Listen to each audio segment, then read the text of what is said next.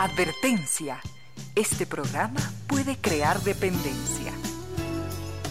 Dependencia de la buena música, del comentario oportuno, del momento poético, de las voces que siempre tienen algo que decir.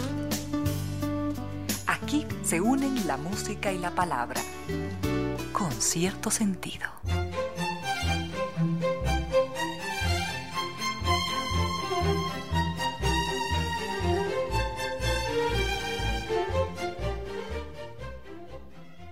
Bienvenidas, bienvenidos, gracias por sintonizar Radio Sucesos 101.7. Gracias por compartir estas horas de música, comentarios y entrevistas. Y ojalá, ojalá al final de la jornada, como siempre podamos imaginar, con esos favores que la fantasía nos hace, podamos imaginar que hemos rendido real, justo y merecido, merecidísimo homenaje a la inteligencia, a la sensibilidad, a la autoestima, a la confianza, a la alegría de vivir. Y siempre, siempre a las ganas de luchar de todos donde quiera que nos encontremos, a las ganas de luchar por una vida más digna en lo individual y lo colectivo. Y en esa tarea de cada tarde, de cada jornada, de manera generosa, inteligente, leal, nos acompañan ustedes con sus correos a las casillas. Ramiro Díez, arroba radiosucesos.net o Reina 10 arroba radiosucesos.net. En Twitter dos cuentas, arroba Reina Victoria DZ o arroba Ramiro 10. En Instagram, mi cuenta personal, arroba Reina Victoria 10. En Facebook,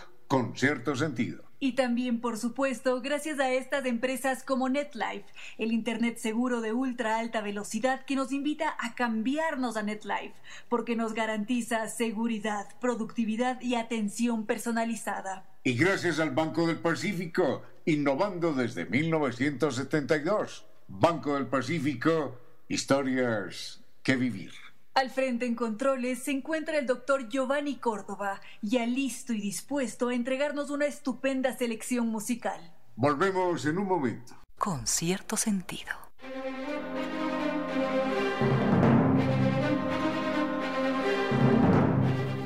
¿Cómo estamos, queridos amigos, en este martes 20 de marzo, de marzo no, 20 de abril de 2021, 3 y cuarto de la tarde? Y justamente estaba aquí conectada revisando desde dónde nos escuchan. Veo que están algunos, cinco para ser exactos, en el Japón. Hay unos cuantos miles por acá en el Ecuador, también están en Colombia, Estados Unidos, mm, Suiza, Costa Rica, Estonia, Brasil, Etiopía. Qué alegría, queridos amigos. También he visto, según sus mensajes, que hay altas expectativas por la entrevista de hoy, que estaremos conectados con una de las grandes promesas del BMX. Para quienes no conozcan el BMX, bueno, ya nos vamos a enterar más adelante, pero mientras tanto, y justamente ahora entra un mensaje de don Jorge Mario Vélez, que está conectado desde Medellín, esa tierra preciosa, tan, con su gente tan, tan cálida. Al mismo tiempo, don Andrés Martínez, que está corriendo casi que contra el tiempo para conectarse y compartir tardes con cierto sentido.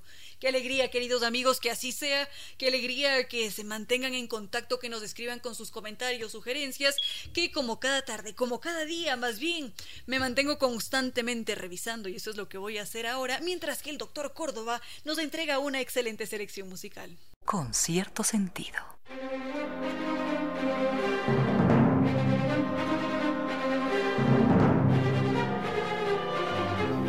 Qué estamos, queridos amigos? Veo que tenemos algunas propuestas que son pasadas, que todavía no habíamos tenido la oportunidad de tratarlas. Tenemos dos pendientes de don William Fernández, algunas de don Santiago Torres, tres para ser exactos. ¿Qué más encuentro por acá? Nos ha escrito doña Daisy Wanga, Ana Karina Rodríguez, Mariana Casacova. Ella lo hace desde México. Bueno, en fin, veo que hay variedad. No, no desde México, desde la Argentina. Bueno, Dentro de toda esta variedad y de estas propuestas que todavía no hemos tenido la oportunidad de tratar, por favor, algo de paciencia. Cada uno de ustedes saben, queridos amigos, que va a llegar el momento de tratar el tema que ustedes nos han propuesto y estaremos muy gustosos, muy dichosos de hacerlo.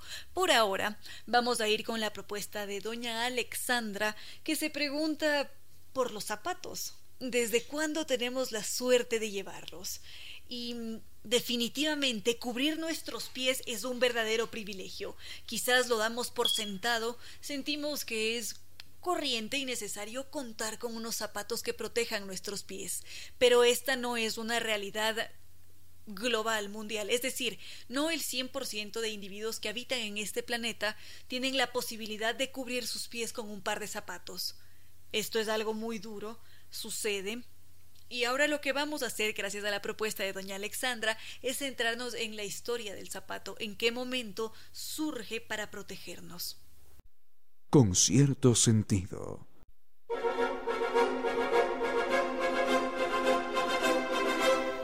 Doña Alexandra nos había preguntado por la historia del zapato.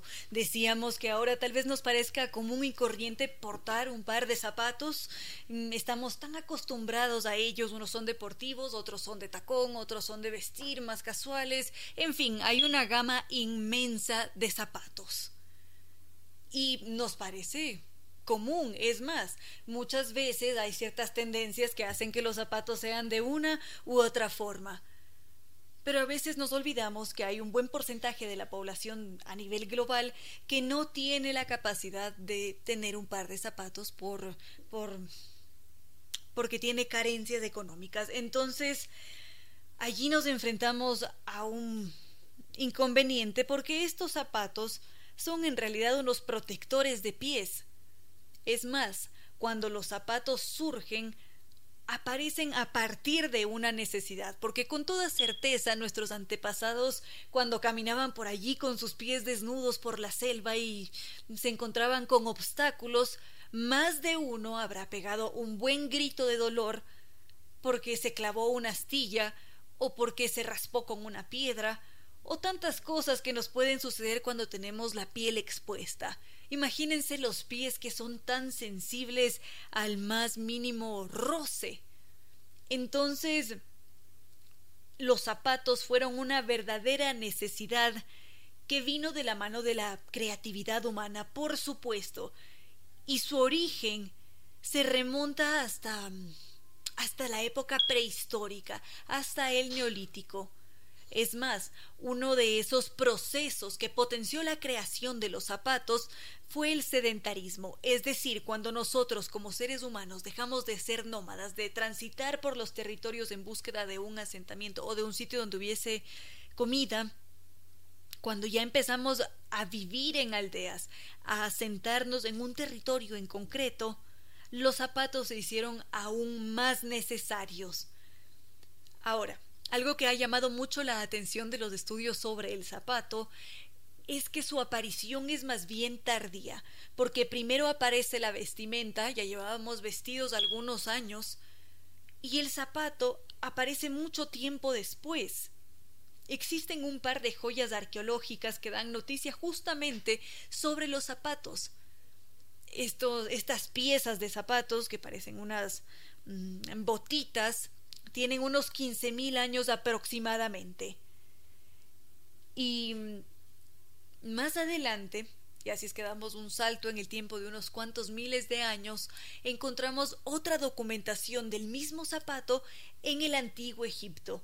Es más, fueron ellos quienes aparentemente lograron perfeccionar los zapatos y también lo dotaron de ciertos símbolos. Pero en todo caso, lo importante aquí es que el zapato tiene miles de años de historia y es una necesidad en nuestras vidas. Enseguida continuamos. Con cierto sentido.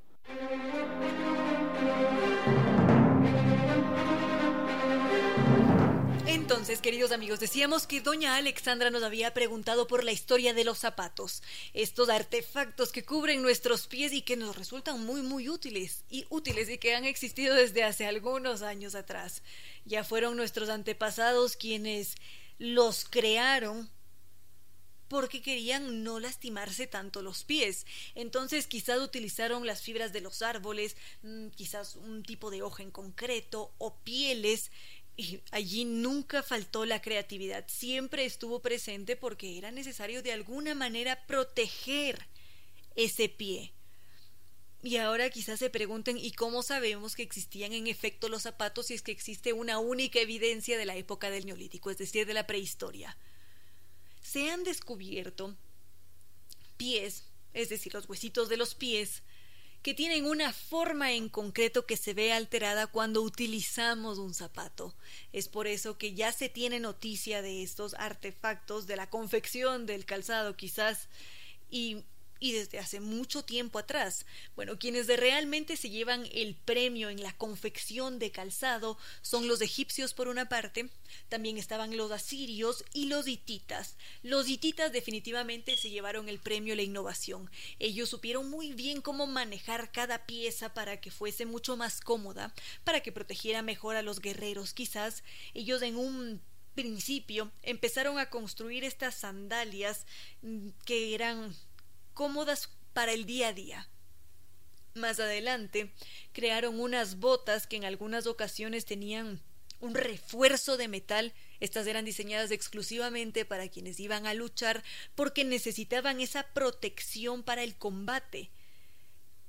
Y fue así como se fueron creando diferentes piezas y formas de hacer el zapato. Es más, fueron los mismos hititas quienes inventaron el tacón. Pero aquí es importante tener en consideración que quienes empezaron con toda esta fiebre de crear zapatos fueron realmente los egipcios. Ya a partir de, de esta civilización, otros empezaron a copiar esa misma forma de proteger el pie, porque lo veían como algo necesario. Sí, inclusive en, en la antigua Grecia y también principios del Imperio Romano, solían llevar el pie desnudo, es decir, transitaban por la calle a pie desnudo. Entonces la creación de un de una prenda de vestir que ayudase a verse bien y a proteger el pie era lo que todos buscaban y por ese motivo lo copiaban también. Enseguida continuamos con esta historia del calzado. Con cierto sentido.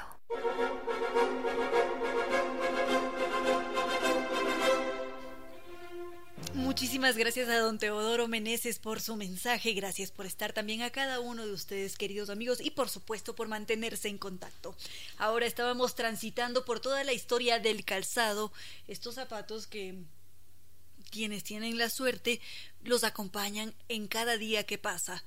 y además todos son muy variados. Y esa variedad de zapatos ya venía desde hace cientos de años atrás, hace miles de años en realidad. Los egipcios, es más, fueron quienes nos dejaron estos zapatos llamados mocasines, que ahora son muy populares y que suelen ser utilizados para completar determinadas prendas. En cambio, y como ya lo habíamos dicho, los griegos solían mantenerse a pie desnudo. ¿Por qué? Porque para ellos resultaba extremadamente caro confeccionarse un par de zapatos. Ese era un bien prácticamente inalcanzable y si es que alguien llegaba a tener un par de zapatos para ahorrar, para economizar la vida de ese par de zapatos, inmediatamente lo que hacía el individuo era andar descalzo y se los ponía únicamente durante la tarde, que era el momento para exhibirse, para que lo vieran otros individuos y de esa forma los zapatos se podían conservar más, estar muy bien cuidados. Ojo que los zapatos no eran para todos, ni en la antigua Grecia, ni para los egipcios, ni para los hititas, ni para los asirios. Los zapatos estaban reservados únicamente para los hombres libres, es decir, que los esclavos no podían portar un par de zapatos. Esto era algo imposible de imaginar. El zapato era tan sagrado que en el antiguo Egipto los únicos que, podían, no, en el antiguo Egipto no, en la antigua Grecia, los únicos que podían portar un par de sandalias eran los dioses. Nadie más tenía derecho a acceder a un par de sandalias porque pertenecían a las mismísimas divinidades. Otros que también podían llevar zapatos eran los combatientes, porque ellos necesitaban de esa protección para poder luchar con una mayor fuerza. Y justamente cuando salían a la lucha, solían llevar estas sandalias que tenían cuerdas que iban hasta un poco más abajo de la rodilla. Hubo una buena temporada en este siglo XXI que este tipo de sandalias se popularizaron para las mujeres y que justamente fueron llamadas sandalias romanas, porque recordemos algo sumamente importante es que Roma hereda toda la cultura griega Si bien es cierto, ellos eran muy fuertes en el sentido militar, en la creación de ejércitos, de guerras, las estrategias y todo, todos esos cuentos, pero ellos absorben todo el conocimiento, toda la fuerza, creación, mm, filosofía de la antigua Grecia. De allí que ahora conozcamos a, este estilo de sandalia como las sandalias romanas. Pero bueno, en todo caso, lo que ellos siempre tenían en mente era crear diferentes tipos de zapatos, porque como había diferentes bolsillos, había que trabajar con diferentes elementos también. Entonces algunos zapatos eran elaborados con corcho, otros con madera, otros lo hacían con cuero. Y ojo con esto, en algunas ocasiones las mujeres solían utilizar estos zapatos hechos de corcho, la base, y les añadían un taquito para verse un poco más altas, para ser un poco más elegantes. Así que ya nos vamos imaginando cómo evolucionó el zapato en la historia. A esta hora, recuerde que a veces solo tenemos luz para descubrir que estamos llenos de sombras. Un momento para la historia y las noticias del mundo de los animales, nuestros hermanos. Derechos de los animales, ¿de qué están hablando? Eso, eso no tiene sentido y nunca se verá. Más de un personaje ha afirmado semejante insensatez. Para sorpresa de ellos, en este momento, al día de hoy, los derechos de los animales se enseñan en 100 facultades de derecho de los Estados Unidos, incluyendo Harvard, Stanford, Michigan, Duke, la Universidad de California y muchas otras. Derechos de los animales, claro que sí. Materia de estudio en las facultades de derecho. Los otros animales, nuestros hermanos. Con cierto sentido.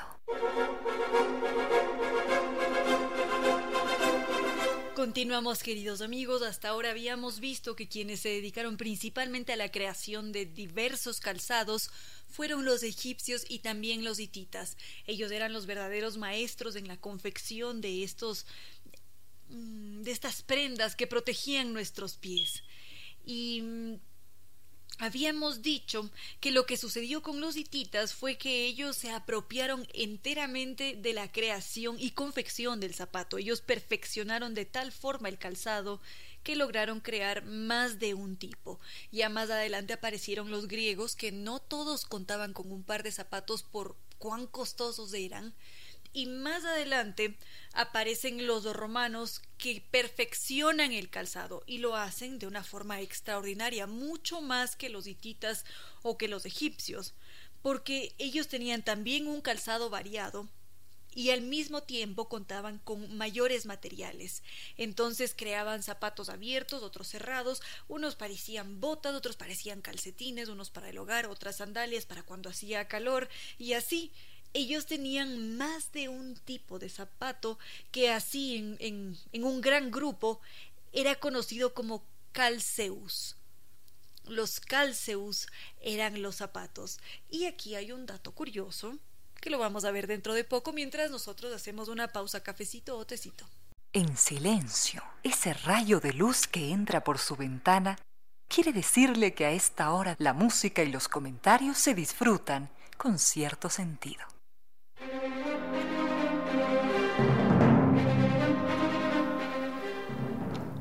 En qué nos habíamos quedado, queridos amigos, en la antigua Roma. Decíamos que ellos fueron los verdaderos maestros de la creación de calzado y que a este gran grupo de zapatos, a toda la variedad que habían creado hasta aquel entonces, ellos solían llamarla calceus. Calceus podía ser llevado tanto por hombres como por mujeres de los diferentes aspectos que creaban abiertos, cerrados de piel, atados, sin atado, pero ojo que nuevamente solamente podían ser aquellos individuos libres. Es decir, los esclavos tenían negado ese privilegio porque era un verdadero privilegio. El calceus, y aquí es en donde entra la, la curiosidad, es el término que da el origen a la palabra calzado. De allí viene, de calceus, que fue el término creado en la antigua Roma. y era una pieza tan valorada de la vestimenta que los individuos solían jurar por sus zapatos. Era lo más importante que ellos tenían en sus vidas, nadie quería perderlos, y este juramento por los zapatos se mantuvo siquiera hasta la época medieval. Ya más adelante, el zapato sufrió algunos cambios porque ya durante el siglo XIV más o menos adoptó una simbología de poder. El zapato era poderío, era elegancia, era fuerza del individuo y además representaba también la capacidad económica porque solamente quien tenía una muy buena posición social y tenía bastantes recursos podía costearse diferentes tipos de zapatos. Entonces algunos eran puntiagudos, otros eran alargados, otros eran cuadrados. Hay un rey que porque tenía unos juanetes muy muy grandes no podía llevar zapatos. Entonces decidió crear un unos zapatos cuadrados que se impusieron como la moda de aquel momento. Todos llevaban zapatos cuadrados, no importaba si es que eran unas aberraciones o si es que eran demasiado incómodos, pero eran los zapatos que llevaba el rey, por lo tanto, todos también tenían que llevarlo. Y entonces, esos zapatos, así como en los inicios sirvieron para protegernos del frío, para protegernos de una piedra o de una astilla, también empezaron a representar poder y división social, porque no todos podían tener un par de zapatos. Enseguida continuamos, queridos amigos. Con cierto sentido. Decíamos que el calzado con el pasar de los siglos se convirtió en esta prenda con la que se podía jugar con mucha facilidad. Es decir, se podía crear toda variedad de calzados, mocasines, sandalias, botines, lo que se les ocurriera, porque evidentemente el ser humano siempre ha sido muy creativo. Pero al mismo tiempo sirvió como este elemento de división social. Porque ya llegó un punto en la historia en la que la nobleza era la única que podía llevar polainas. Si es que se trataba de un plebeyo, pues entonces tenían que tener otro tipo de zapatos. Y ya clases que estaban más abajo no podían utilizar zapatos. Entonces existía una división muy marcada a través de la vestimenta. Y esto definitivamente hacía que algunos se sintieran incómodos porque era una verdadera injusticia, como así que solamente la nobleza podía llevar polainas, mientras que los plebeyos tenían que llevar unos zapatos que iban hasta la mitad de las polainas. Era una injusticia que otros no pudiesen llevar zapatos porque no podían costeárselos, y esto es algo que continúa sucediendo. Hasta la fecha, hay varios individuos en las diferentes ciudades del mundo en las que nos escuchan. Un claro ejemplo, Quito. También sucede lo mismo en Guayaquil, también sucede lo mismo en Medellín, en Etiopía con toda certeza, en el mundo entero. Hay miles de personas que no pueden costearse un par de zapatos o que quizás encuentran un par de zapatos mm, que ya estaba roto y portan esos zapatos porque de alguna manera intentamos proteger nuestros pies para que no sufran frío, para que no se lastimen con todo lo que hay por las calles o por las carreteras y mm, bueno, esto definitivamente siempre nos llevará a hacer una reflexión. Dentro de poco vamos a hacer un comentario adicional sobre los zapatos. Con cierto sentido.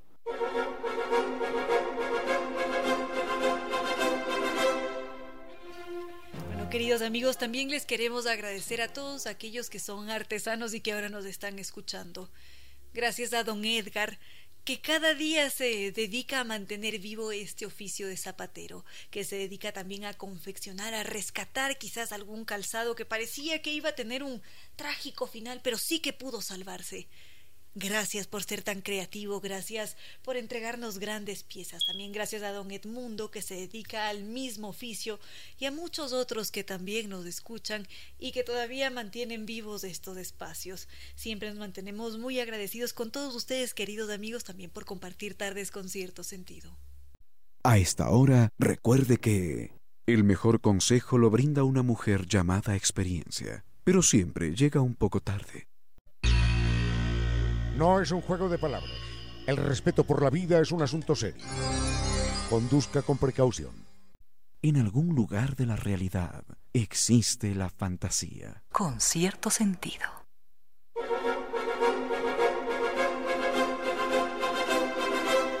Queridos amigos, muchas gracias por mantenerse en contacto con nosotros, gracias por escribirnos cada tarde, gracias por entregarnos este tiempo.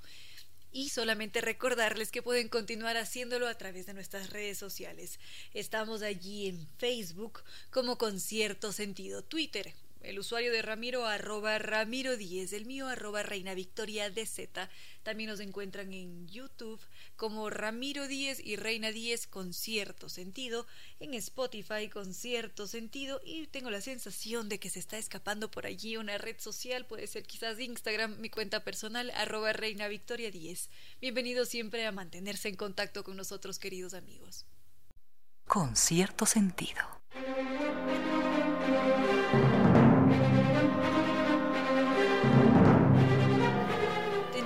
Propuestas sobre el origen de las palabras había sido don Felipe Ramos quien nos había sugerido conocer el origen del término descalificar. Se me están escapando otros dos términos que un momento los encuentro y los compartimos. Con cierto sentido.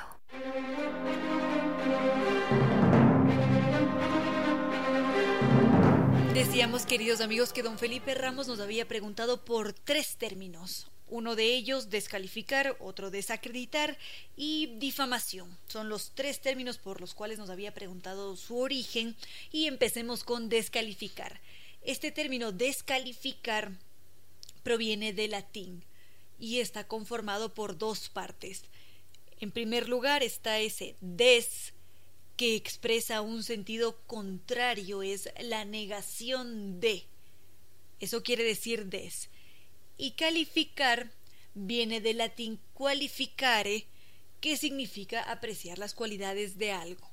Porque está por una parte qualitas, que quiere decir calidad, y por otra facere, que quiere decir hacer. Entonces, cuando algo es descalificado, se podría interpretar que algo no ha sido mm, algo ha sido eliminado o que quizás algo ha sido desautorizado porque tiene dos acepciones de este término descalificar. Ya enseguida podríamos ver estas otras etimologías de, habíamos dicho, se me fue, habíamos dicho descalificar, difamación y también desacreditar. Enseguida lo vemos. Con cierto sentido.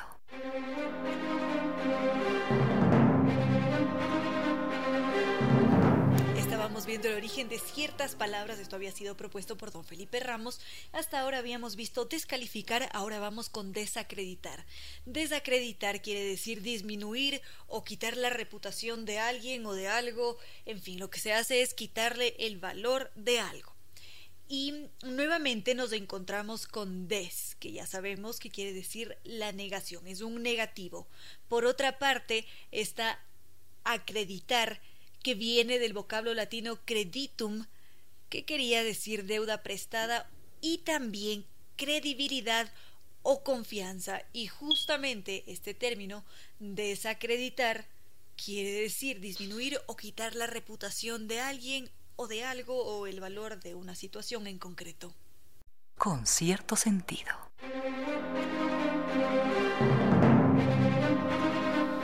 Gracias a doña Lisba Portero Mora por estar en sintonía. También gracias a don Rafa Proaño, él siempre con sus mensajes tan generosos. Y mil gracias a cada uno de ustedes, queridos amigos, que ha podido estar aquí compartiendo con cierto sentido. Ahora se nos había quedado pendiente el término difamación, también propuesto por don Felipe Ramos. Este término difamación, bueno, Difamación es la acción y efecto de difamar, que quiere decir, quiere decir desacreditar a alguien, tal vez de palabra o por escrito, o quizás publicando alguna información contra esa persona o contra esa situación. Ahora, este mm, difamación, ese sion, ese sufijo, siempre quiere decir acción y efecto. Es por eso que en el diccionario cuando buscamos algún término como difamación, nos va a decir acción y efecto de difamar. Y difamación viene también del latín, así como los otros términos que habíamos visto, y significa justamente acción y efecto de repartir un rumor, de intentar darle mala fama a un individuo. Entonces, los componentes de este término son el prefijo dis, que es una separación, esta fama, que quiere decir eso, fama, renombre, notoriedad quizás, y sion, que quiere decir acción y efecto. Así que su origen está por allá en el latín con difamatio, acción y, y efecto de repartir un rumor de dar mala fama. A esta hora, recuerde que los humanos somos capaces de grandes acciones. Si existen dos ojos enamorados, que nos miren.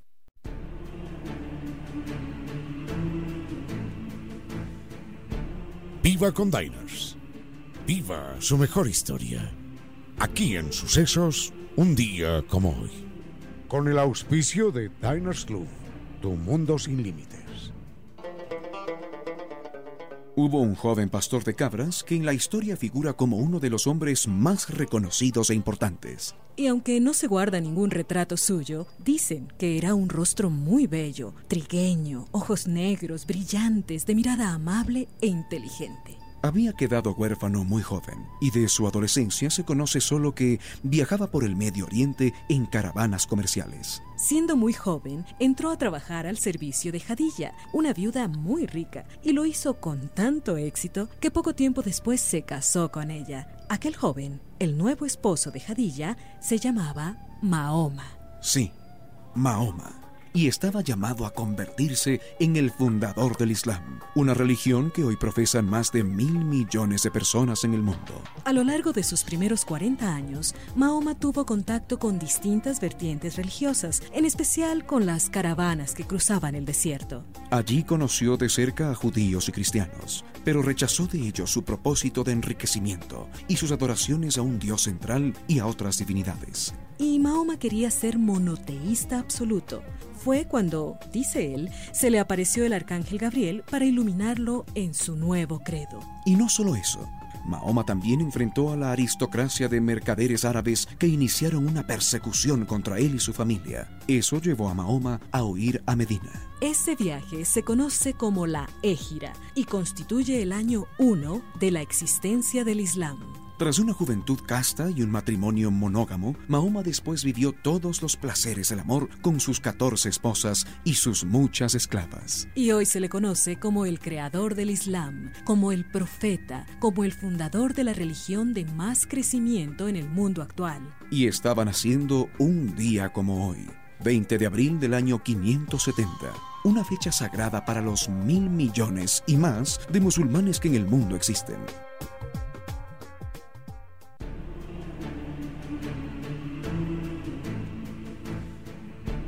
Viva con Diners. Viva su mejor historia. Aquí en Sucesos, un día como hoy. Con el auspicio de Diners Club, tu mundo sin límites.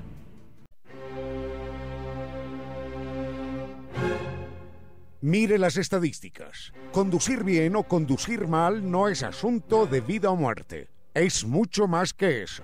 Conducir bien o conducir mal hablan de su inteligencia, de su sentido común, de su cultura, de su dignidad. A la gasolina agréguele un aditivo, neuronas, para salvar su vida y muchas otras. Seguro que sí. Tiene usted una mirada preciosa.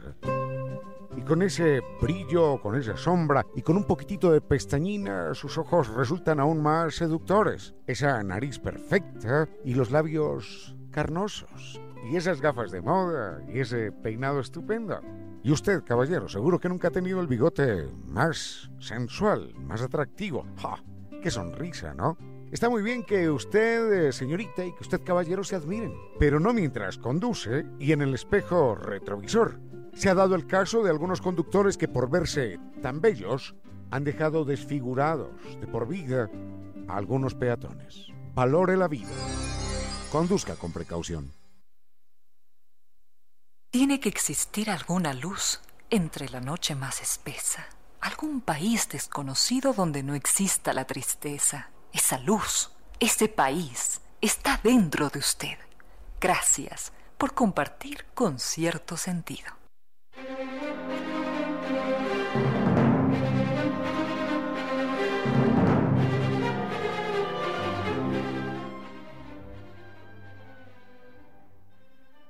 Los de todos nuestros ecuatorianos alrededor del mundo entero.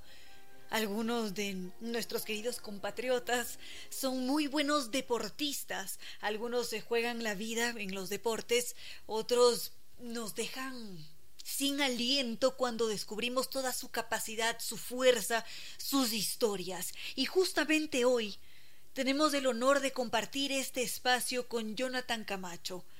Es un joven promesa del BMX, bueno, ya será él quien les cuente de qué se trata, y es un verdadero honor poder contar con este deportista que nació allá en Guayas, que tiene una historia potente, fuerte como él mismo, y que ha logrado a través del deporte ganarse al mundo entero, ganarse nuestros corazones, por supuesto, porque es muy querido, muy apreciado por todos nosotros y al mismo tiempo nos hace sentir muy orgullosos con todos sus logros. Bienvenido a este espacio, Jonathan Camacho. Hola, ¿qué tal? Súper agradecido, súper feliz de tus lindas palabras. Eh, buenas tardes primero. Gracias a todas las personas que eh, me apoyan gracias más que todo por este tiempo que me comparte esta linda radio y quiero comentarle un poco de mi carrera. Mi nombre es Jonathan Camacho y empecé a montar a los 14, 15 años de edad la cual mis padres eran de muy bajos recursos y en mi casa no podía adquirir una bicicleta. Desde ahí empecé a trabajar en los buses y cuidar carros y trabajar en los restaurantes como mesero y ahorré 60 dólares, me acuerdo mucho, y pude obtener mi primer bicicleta que la fui a comprar a la policía. Y empecé a practicar, a practicar a los 14 años, aprendí a andar en bicicleta a los 12 años y era una pasión siempre porque veía cómo estaban las dos ruedas de la bicicleta. Entonces, eso se fue fondo a mi vida y dije, quiero tomarlo como personal, quiero practicarlo porque me gusta mucho y, y quiero llegar lejos en este deporte.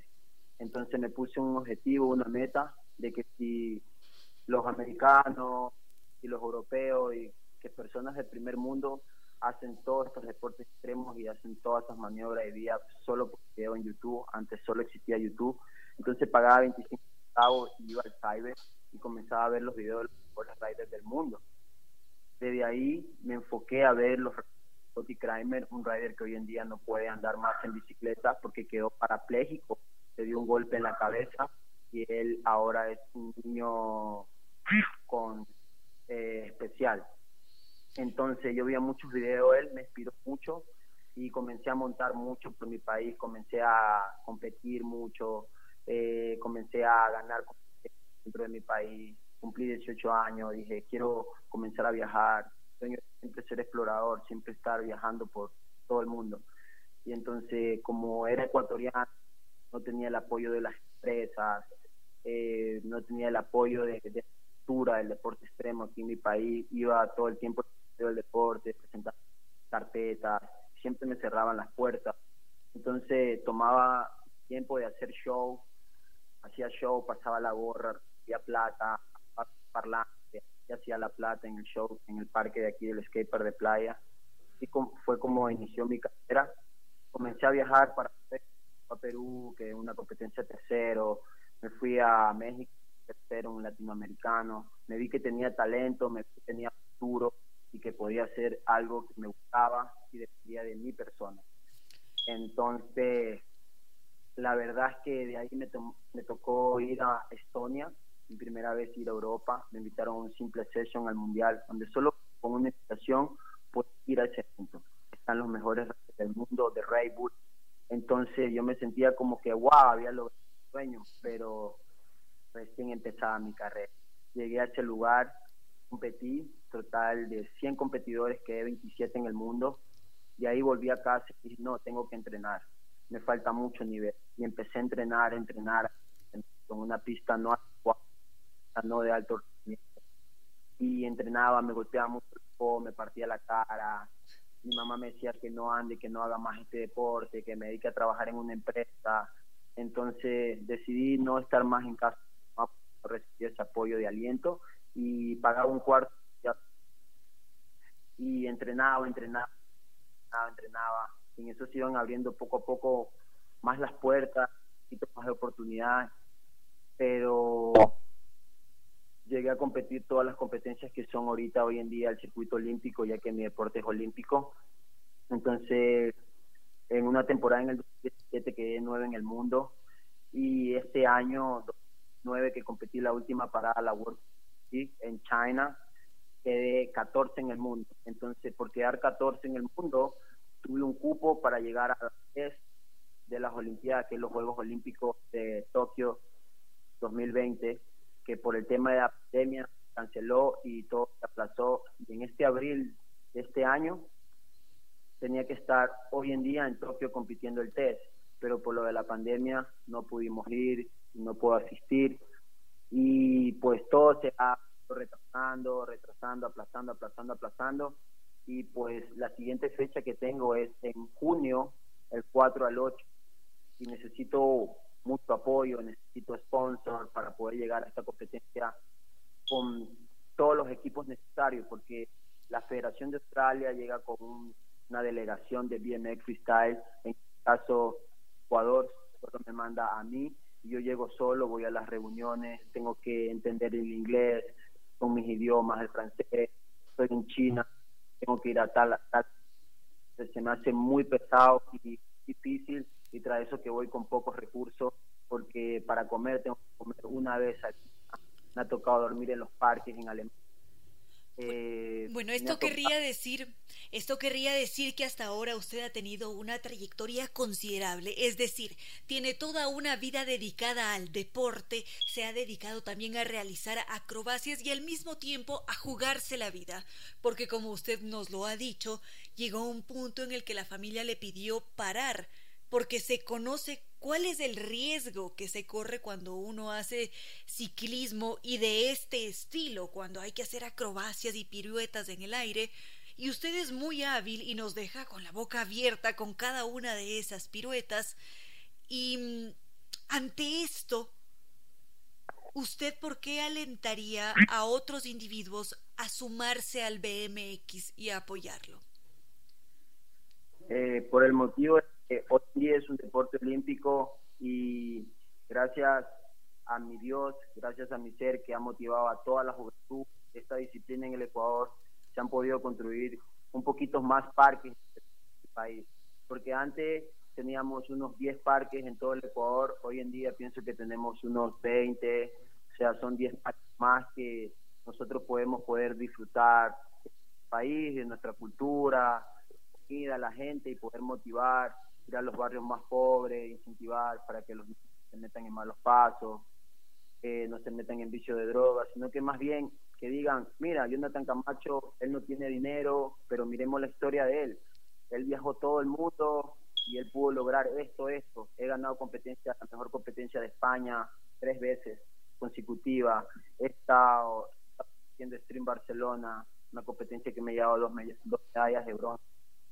Eh, he ganado muchos festivales en La en Polonia, siempre representando mi bandera, muy fuerte, porque sé que los ecuatorianos tenemos madera, pero no tenemos ese apoyo, siempre tenemos que ir con unos zapatos muy viejos que nos vean como las peores personas, que no están mal. Y pienso que deberemos cambiar eso, somos muy buenos, que todos tenemos un lindo corazón, las personas donde llegamos nos muy bien, entonces, tenemos que apoyar todos los deportes urbanos, más que todo hoy en día mi carrera está entre estar en los juegos, entre estar en los Juegos Olímpicos y no puedo sacar mi visa por el tema de que no tengo recursos, le pido ayuda a la federación, no me ayudan, eh, le pido ayuda a mis sponsors, no tengo sponsor, entonces la estoy pasando muy mal pero totalmente siempre tengo la mentalidad positiva de que busco abrir puertas, busco abrir puertas para poder conseguir mi objetivo, porque mi misión estar es los Juegos Olímpicos de este año, porque en el 2024 se hacen en Francia, pero yo quiero marcar historia, porque es la primera vez que este deporte está en unas Olimpiadas. Y yo ya marqué historia estando en los Juegos Panamericanos, quedando cuarto en los Juegos Panamericanos, eh, de Lima, Perú, y en este caso el sueño de todo deportista de estas disciplinas es estar en unas Olimpiadas que son los Juegos Olímpicos de Tokio y es algo que no sé cómo poderlo explicar, pero la verdad es que yo sé que tengo el talento, tengo la madera y puedo estar ahí. Solo necesito de las manos, las pesas de los ecuatorianos, de la gente que tenga buen corazón para poder llegar con buen objetivo, con anticipación de tiempo, poder tramitar mi visa ya, poder ir concentrado a Estados Unidos unas dos semanas antes del Mundial y, y poder cumplir este sueño, porque todo depende de esta competencia, de que yo pueda estar dentro de los Juegos Olímpicos que se vienen en 90 días en Tokio y ojalá que así sea. Mientras tanto, quizás usted nos podría compartir algo de sus rutinas, cómo transcurre un día a día de Jonathan Camacho, cuáles son sus entrenamientos, mm, cómo mantiene fuerte la mente para no experimentar temor a la hora de realizar más de una pirueta en el aire. Es que la verdad es que yo tengo mucha adrenalina, la adrenalina me, me corre por la sangre, me sigue mucha mucho y yo siento que si las otras personas pueden, yo también lo puedo lograr. Entonces trato de entrenar más horas, porque si trato de entrenar más horas, estar en la bici, yo creo que la bicicleta es un brazo de mi cuerpo. Entonces se acopla muy bien. Entonces si trato de montar ocho horas al día, como tengo que estar entrenando todo el día porque es mi trabajo, es deber, es lo que me gusta hacer. Entonces a veces por motivo de que no tengo dinero o algo, tengo que perder esa rutina porque tengo que hacer otras cosas y no tengo unas personas como un asesor, un empresario que esté a mi lado y que esté apostando por mí, que me esté ayudando, o ejemplo la federación o el Ministerio del Deporte que estoy en el plan de alto rendimiento, pero ellos no se ocupan de mirar una competencia, ellos no se ocupan de mirar mi puntaje, no se ocupan de nada, yo tengo que estar detrás de todo eso. Entonces, si me dieran un poquito más de cómo para yo poder estar más focus en mi deporte, en mi carrera, como lo hacía antes que tenía cuando tenía 16 años, que todo el día pasaba metido en el parque porque era un niño, era un muchacho, así, que no creía que era un vago, que andaba bicicleta eh, perdiendo el tiempo, pero sin embargo hoy en día le demostré a la juventud que me puede correr 26 países del mundo, eh, pude trabajar en China de profesor de la selección de China, me pedían, me pagaban mucho para que ahí, y total, estuve un tiempo, pero no era lo mío. Yo quiero fomentar mi deporte en mi país, yo quiero hacer cosas aquí en mi país, no quiero regalarle todo mi esfuerzo, todo mi talento a un país o a una cultura que no es la mía. Entonces yo me siento muy ecuatoriano y por eso sigo luchando para poder seguir representando a mi país. Y te comento algo, en el 2017 la selección de Austria me contactó en China cuando quedé top 9 en el mundo cuando recién iban a comenzar el, el circuito olímpico. Y ellos dijeron, hey, todavía tú no estás, tú no, tú no, tú no estás corriendo para Ecuador, nosotros te podemos dar la nacionalidad, tú puedes correr para el equipo de Austria, nosotros te damos todo y vienes a vivir a Austria. Yo le digo, wow, o sea, la verdad es que es muy linda su oportunidad, es increíble todo lo que me están brindando, pero yo lucho por todos los sueños de los 17 millones de ecuatorianos que hay hoy en día y le hago creer que tener dinero, no tener dinero, todo lo que tú quieres hacer hoy en día es posible. O sea, nunca desmayes de tus sueños, persigue, persigue, que, que persevera alcanza. Y yo creo que tu tiempo prestado en eso siempre va a tener una recompensa. Entonces, tarde que temprano va a llegar la recompensa, porque todo no es fácil, todo tiene un poquito de esfuerzo. Si estudias, tienes que esforzarte, si trabajas, tienes que esforzarte.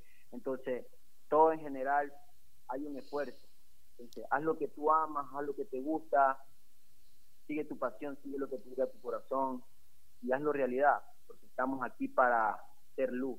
Y eso es lo que yo trato de llevar en mi mente, en mi vida, ser bueno con los niños, de todo, bueno, y lo importante es que eso se siente. Le agradecemos mucho su tiempo, muchas gracias por haber estado en este espacio, por habernos dejado también este importante mensaje. Le deseamos los mejores augurios para toda su carrera deportiva y que por favor nos mantenga al tanto de todo su trabajo. Muchísimas gracias por la cobertura. Lo, lo, lo que sí les quiero recordar a todas las empresas de mi país, que hoy en día salió la nueva ley que puso el gobierno ecuatoriano para que todos los impuestos se puedan invertir para los deportistas. Yo hoy en día estoy con un paso adelante para estar en las Olimpiadas y otro atrás y creo que me ayuden a cumplir este sueño. Que se sumen apoyándome para llegar con cabeza y con confianza. Gracias mi país, gracias Ecuador y gracias por su apoyo. Fuerte abrazo. A esta hora, recuerde que es una gran locura la de vivir pobre para morir rico. La estatura ética de los pueblos y de las personas se mide por la forma como tratan a los animales. Eso decía Mahatma Gandhi. Los animales viven en un infierno en el que nosotros, los humanos, somos sus demonios. Eso decía Arthur Schopenhauer. Los otros animales, nuestros hermanos. Con cierto sentido.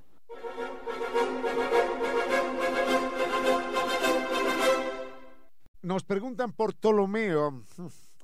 Eh, tengo, tengo muy datos, muy, muy pocos datos acerca de este personaje, así que me limito a, a, compartir con ustedes lo que recuerdo de este caballero que marca, marca en la historia, como consecuencia de su equivocación, marca en la historia un momento extraordinario. Ptolomeo, tengo entendido que es por allá del siglo del siglo primero de nuestra época, pero no estoy absolutamente seguro. Yo no podría decir eh, en qué año nace, en qué año muere, pero lo que más se conoce de Ptolomeo es, aparte de sus grandes, de sus grandes realizaciones, de sus grandes cálculos, a ellos nos referiremos más adelante, lo que más se conoce de Ptolomeo es su equivocación. Es, triste, pero es eso. Eratóstenes, recordemos, em, no, no es Eratóstenes, un momentito. Eh, Sí, sí, es Eratóstenes, lo voy a confundir con Heróstrato. Eratóstenes es un griego que calcula el tamaño de la Tierra en el año 200, 300 antes de nuestra era y lo calcula con una exactitud extraordinaria. Dice la Tierra mide, en medidas de hoy, 40 mil kilómetros. Y se equivoca algo así como en el 1%. Eso no es nada. Ese es Eratóstenes.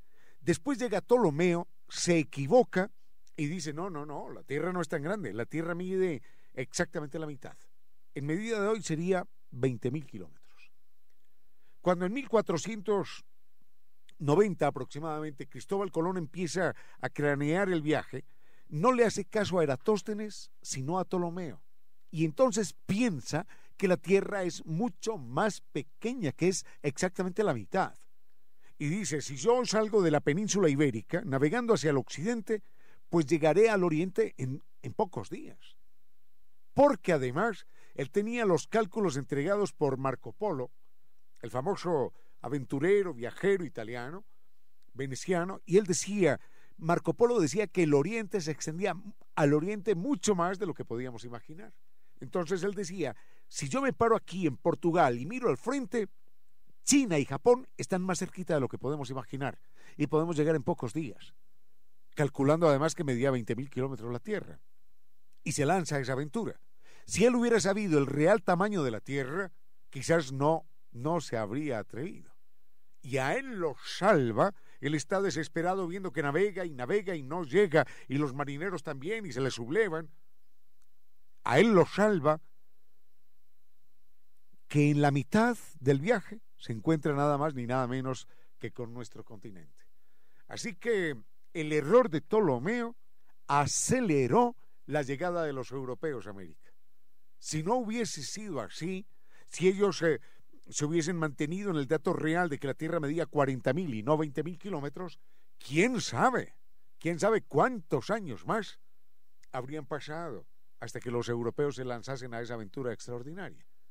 Y entonces no estaríamos hablando de mm, de, los 500 años del descubrimiento de América, sino que estaríamos diciendo hoy, hace 300 años que llegaron los europeos. Y quién sabe qué historia extraña habría sucedido en el planeta Tierra y en nuestras vidas si, si Ptolomeo no hubiese cometido ese error. Con cierto sentido.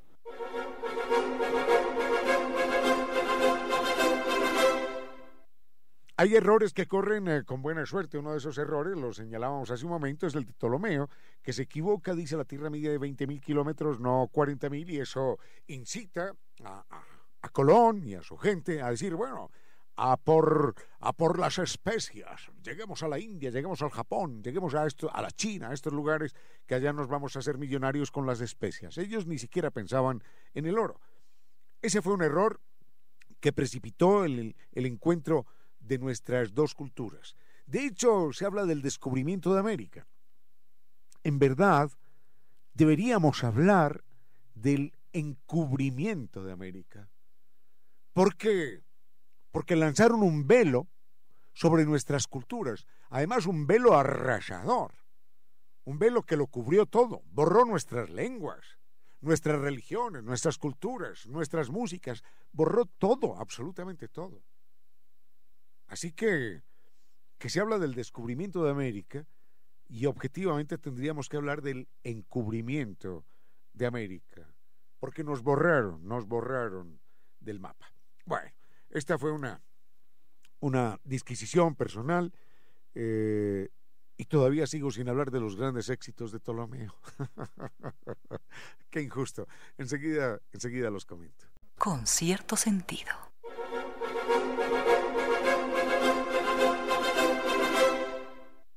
Ahora sí, ahora sí cierro el tema de Ptolomeo, personaje del que no, no tengo mayor idea, señalando que más allá del famoso error de confundir 20 con 40, o mejor de, creer que la Tierra medía 20 y no 40, el hombre, tengo entendido que sus obras ocupan algo así como, como 30 volúmenes, en los cuales se preocupa no solo del tema geográfico, sino también del tema astronómico, de la biología, de las plantas, del cuerpo humano, de mil cosas distintas que uno no se imagina en qué momento él intentó o logró estudiar y escribir al, respecto.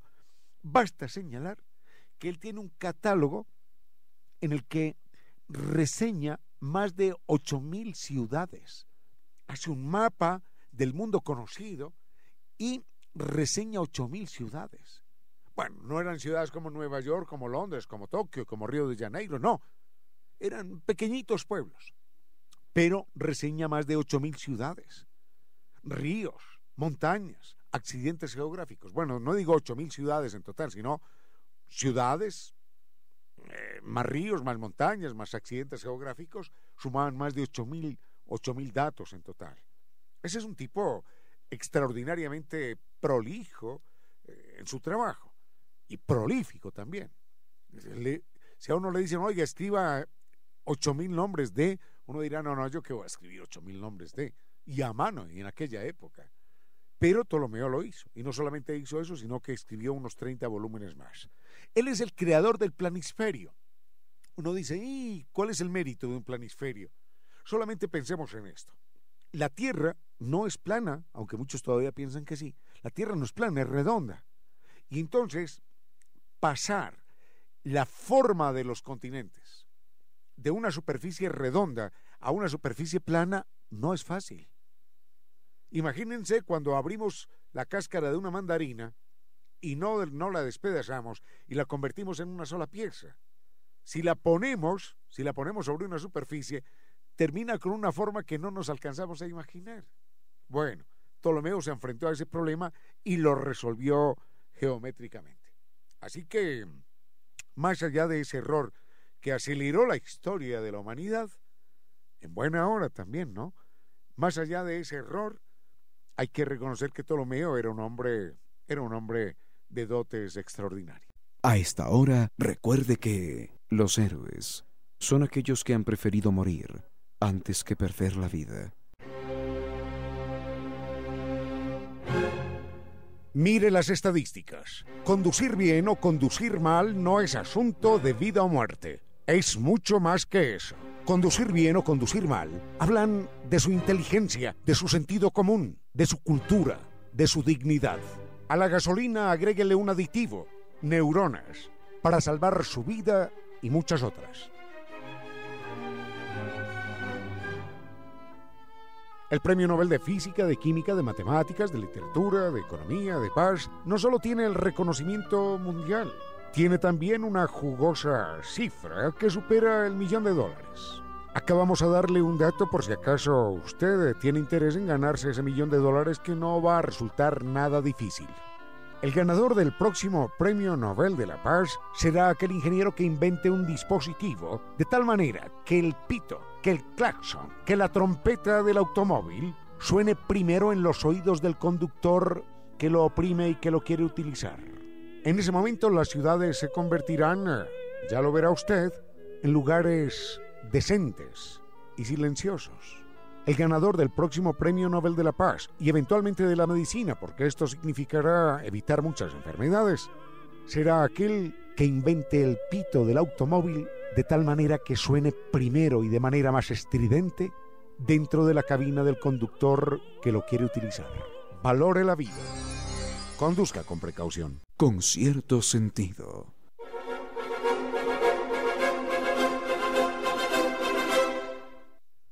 Hace algunos días un oyente nos, eh, bueno, no hace tantos días, hace poco, un oyente nos eh, pedía que, que por qué no comentábamos acá la biografía de Juan Montalvo. Eh, comentar la biografía de Juan Montalvo es más o menos llover sobre mojado, porque todos mal que bien tenemos datos, detalles, algunas fechas, algunas circunstancias de su, de su lucha política, de su creación literaria, que es, que es una, es una creación, es una creación brillante. Recordemos que, Montalvo eh, es un hombre con una pluma con una pluma encrespada contra, contra las dictaduras de su época y es eh, una pluma también extraordinariamente poética, aunque, aunque escriba en prosa. Pero bueno, eh, sobre Montalvo podemos compartir algunos datos de su biografía en un momento dado, pero ante todo, ante todo, miren lo que es la vida. Estaba leyendo una revista, ¿de qué año será esto? No, aquí está precisamente. Es una revista del año 2007, revista Kipur, revista andina de letras. La estaba leyendo en estos días y me faltaba un artículo por leer y dije, bueno, la voy a ir leyendo así en los momentitos libres y la tenía conmigo. Y me encuentro en esta revista, en la página 24, me encuentro con un texto de, de Juan Montalvo a propósito porque vale la pena señalar que es muy bonito, es muy bonito admirar a, los seres humanos y es muy bonito seguir a los seres humanos. Pero hay que recordar que los seres humanos somos animales falibles, animales que nos equivocamos, animales que cambiamos en el tiempo. Por eso, por eso, cada ser humano está hecho de luces y de sombras. Y seguir a un ser humano entonces significa eh, seguirlo en sus aciertos y seguirlo gravísimo en sus desaciertos. Seguirlo en sus acciones buenas, poderosas, nobles y seguirlo también en sus equivocaciones. Y esa es una gran equivocación. Los seres humanos no estamos hechos de una sola pieza luminosa, ni de una sola pieza oscura. Tenemos, tenemos luces y sombras, entonces, enaltecer a, enaltecer a Montalvo está bien cuando hay que enaltecerlo en sus puntos positivos. Lo mismo sucederá con Simón Bolívar y con fulano y perano y sutano. Pero, ante todo, también hay que señalar cuando los seres humanos se equivocan. Por eso la idea es, la descubrí muy tarde en mi vida, la idea es no hay que seguir a seres humanos, sino a principios. Y de esa manera uno nunca se equivoca. Porque si los seres humanos cambian, se equivocan, cometen barbaridades, entonces significa que uno, uno ahí, por pertenecer al rebaño de los seguidores, se va por el mismo abismo, por el mismo abismo de degradación ética. Y esto va con Montalvo y va con Simón Bolívar y va con cualquier personaje de nuestra historia. Con cualquier personaje de nuestra historia. Eh, todo esto para comentar que, que estaba leyendo la revista por Revista Andina de Letras, año, qué barbaridad, año 2007, sí, y enseguida comento un texto de Juan Montalvo para señalar que los seres humanos estamos hechos también de contradicciones. Con cierto sentido.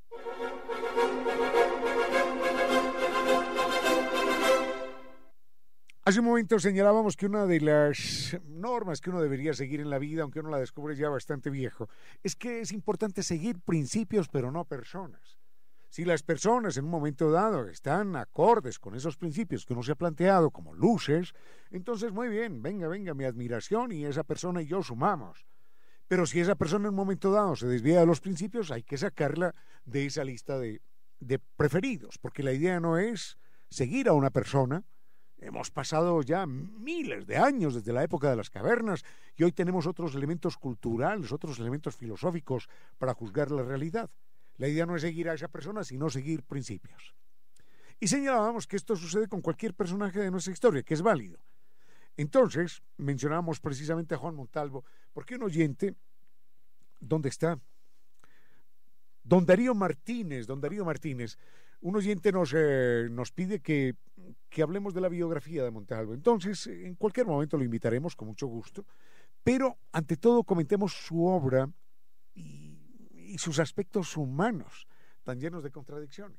Miren, en esta revista leo un, no un artículo, un párrafo de Juan Montalvo que está en abierta contradicción con uno que leí en este programa hace dos meses, quizás o tres, no lo sé.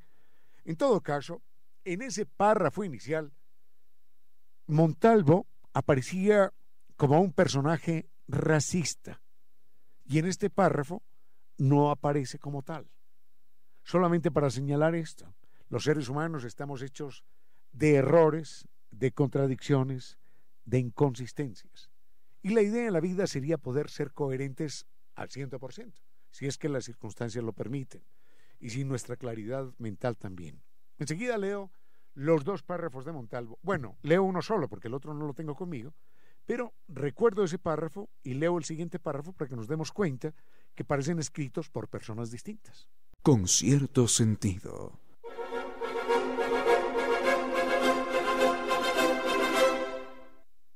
Ahora sí cerramos esto de Juan Montalvo con dos eh, párrafos suyos. El primero eh, es una frase que no la tengo conmigo, lamentablemente. Y si me pongo a pensar dónde la leí, tampoco, tampoco la recuerdo. Pero en todo caso era una frase que decía, ah, España, hablando de la madre patria, ¿no? A España. Escuchen qué veneno el de esta frase. Escuchen toda la carga racista que tiene.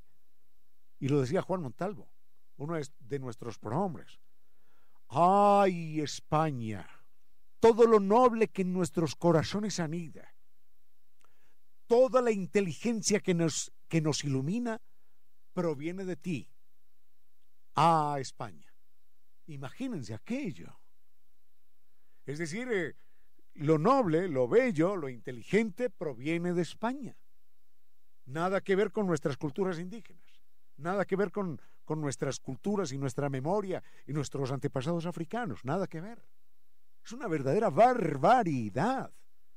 Es un texto que, que, parece, que parece, bueno, escrito por quién. Pues bueno, lo, lo escribió Juan Montalvo. Sin embargo, los seres humanos estamos hechos de contradicciones. Y acá está este otro texto que me lo encontré casualmente y que, y que hace referencia a una visión completamente distinta. El texto dice esto. Abro comillas.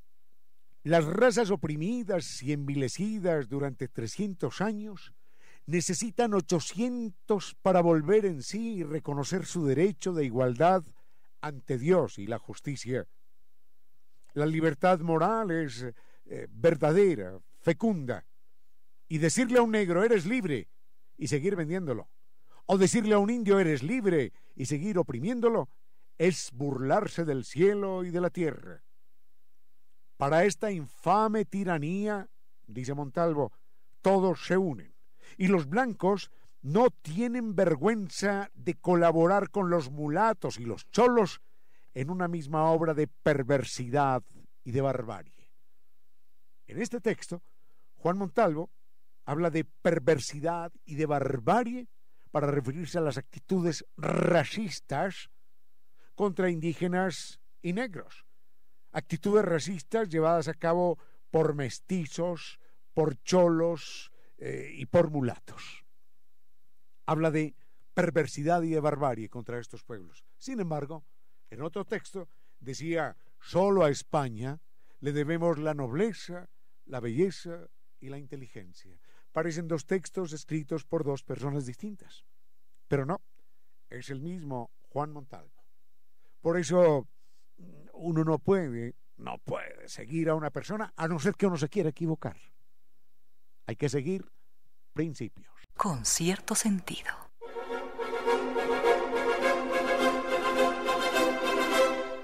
Esto ha sido todo por hoy. Gracias por acompañarnos. Recuerden, sin ustedes ningún esfuerzo tendría razón de ser, ninguna alegría sería posible. Doctor Giovanni Córdoba en Controles, muchísimas gracias. Doña Reina Victoria Díez, Muchísimas gracias. Gracias a Ramiro y gracias a nuestros auspiciantes NetLife, el Internet seguro de ultra alta velocidad que nos garantiza siempre seguridad, productividad y atención personalizada. Y gracias al Banco del Pacífico, innovando desde 1972. Banco del Pacífico, historias que contar. Eso fue todo por hoy entonces. Fuerte abrazo, los queremos mucho.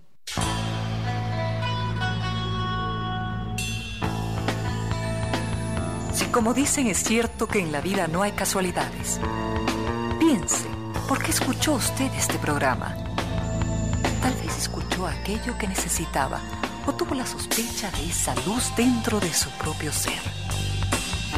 Una gota de agua, un corazón que late, una semilla en su memoria, un remanso en medio de sus prisas, una voz que aliente su esperanza, una pluma para sus alas algo de eso hemos querido ser. Aquí, en Concierto Sentido, con Ramiro Díez. Y Reina Victoria Díez.